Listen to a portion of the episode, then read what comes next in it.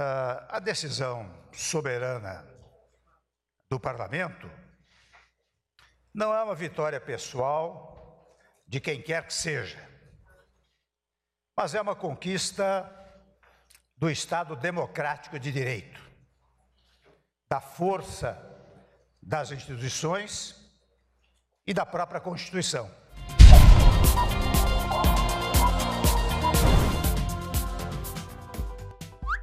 Deputados que respondem à ação no STF deram 42% dos votos pró-Temer. É, pelo visto, mais do que compra de votos, o que realmente está garantindo a sobrevida do bananão do Temer na presidência, evitando que ele seja julgado pelo crime de corrupção no Supremo, foi o instinto de autopreservação dos próprios deputados. Afinal de contas, praticamente metade desses vagabundos estão respondendo a ações no STF. E se o bananão cair, provavelmente eles vão cair também. Já que enquanto os holofotes apontam para a cara do Temer, eles permanecem nas sombras sem serem notados.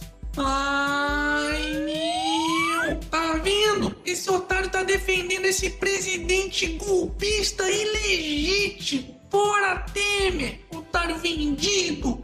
Calma, filha da puta! Só para deixar bem claro, se dependesse de mim, Temer já estaria na cadeia. Aliás, junto com Lula, Dilma e Aécio Neves. Mas ele só não tá lá ainda porque justamente partidos como o próprio PT não querem que isso aconteça. Pois enquanto Temer permanece sangrando na presidência, a petralhada deixa de ser o alvo e se fortifica com o discurso de que seria uma salvação para as eleições de 2018.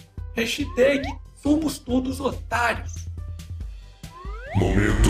Jabá. E aí, já deu seu like no vídeo? Não? Caramba! Tá esperando o que então, pô? Dá like aí nessa bagaça logo, porque aqui é canal do otário, porra!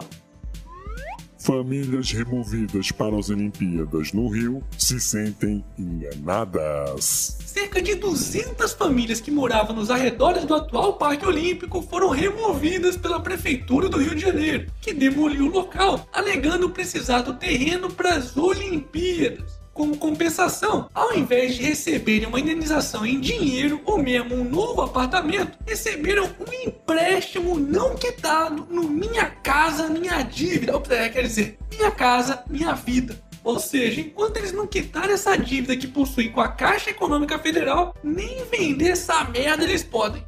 Mas pelo visto eles não foram os únicos enganados, não. Os cariocas, os fluminenses, enfim, todos os brasileiros foram enganados com essa merda de Olimpíadas do Rio, que só serviu para aumentar o rombo nos cofres públicos e deixar como legado obras inacabadas e construções abandonadas, que só funcionou para encher o bolso dos corruptos.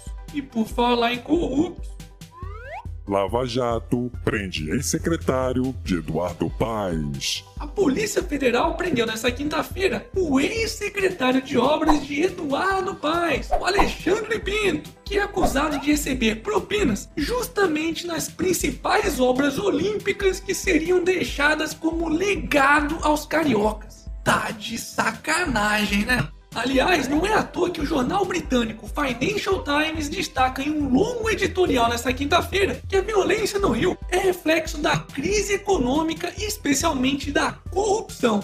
Só para vocês terem uma ideia, a situação do Rio, que é a principal porta de entrada no país para o turismo estrangeiro, está tão grave que um ano após os Jogos Olímpicos, os hotéis cariocas estão sofrendo com a baixa procura. Aliás, situação muito parecida enfrentada por hotéis em países à beira de um colapso, como Síria, Iraque, Afeganistão, Líbia e por aí vai. Hashtag Rio de Janeiro. Momento. Que canal do otário, porra! O meu nome é André Luiz. Eu só vim aqui agradecer você por trazer as informações de uma forma mais clara, de uma forma mais foda e que acaba abrindo os olhos de muitas pessoas que não gostam de ler.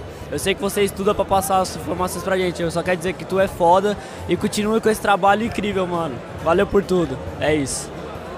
Preços de imóveis têm queda real de 14% frente a 2015. Quem acompanha o canal do Otário já sabe há muito tempo que isso iria acontecer, né? Segundo o índice FIPESAP, que acompanha o preço do metro quadrado em 20 cidades brasileiras, o preço médio de venda de imóveis residenciais no país caiu 14% em julho, se comparado com janeiro de 2015. E já descontando a inflação, hein? Pois é, pelo menos essa crise toda tá fazendo com que os brasileiros aprendam na marra que comprar sua casa própria não é tão bom negócio assim. Para quem quiser ver os argumentos que provam que vale mais a pena alugar do que comprar um imóvel, basta conferir o vídeo que eu fiz sobre esse assunto. Vou deixar o link aqui na descrição do vídeo.